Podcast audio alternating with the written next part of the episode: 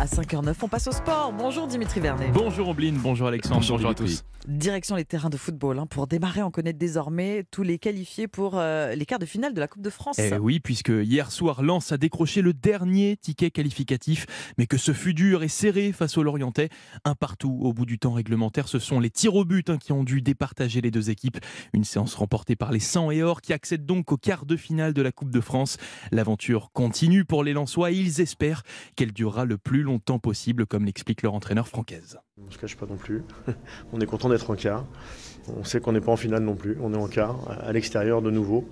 Mais on, on fera tout pour euh, continuer cette aventure parce qu'on sait qu'elle peut donner des joies collectives et des émotions énormes. Donc euh, on va tout faire euh, pour continuer à en avoir. L'entraîneur de lance francaise au micro européen de Loïc Folio. On connaît donc désormais les quatre affiches hein, pour ces quarts de finale. Marseille-Annecy, Lyon-Grenoble, Toulouse-Rodez et enfin Nantes-Lens. Rendez-vous le 1er mars.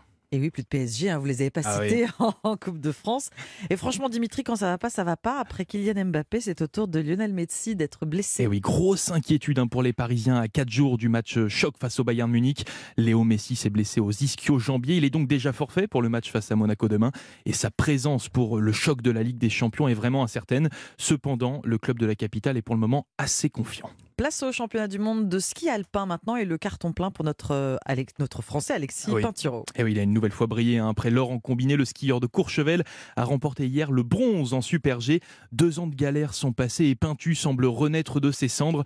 Deux médailles en deux courses dans des mondiaux qui se déroulent chez lui. Quoi de mieux? Alors bien évidemment, il savoure cette nouvelle victoire au micro européen de Cyril de la Morinerie. J'ai pris du plaisir, j'ai pris du plaisir surtout euh, dans l'adrénaline que, que j'ai pu avoir, dans l'engagement que j'ai pu mettre. C'est énorme- énormément gratifiant euh, et en plus de pouvoir le, le- partager, c'est formidable. Le vainqueur du Gros Globe de Cristal 2021, Alexis Pinturo, de retour sur les pistes dimanche pour une épreuve de descente. Et puis je vous signale également que le championnat du monde de biathlon reprend aujourd'hui à Oberhof en Allemagne avec le sprint femme de 7,5 km où on suivra notre Française Julia Simon, annoncée comme grande favorite. On termine ce journal des sports, Dimitri, par du rugby, suite du tournoi Destination demain pour nos Bleus. Et oui, c'est le deuxième match hein, pour le 15 de France face à l'Irlande, un choc entre les deux cadors de cette compétition.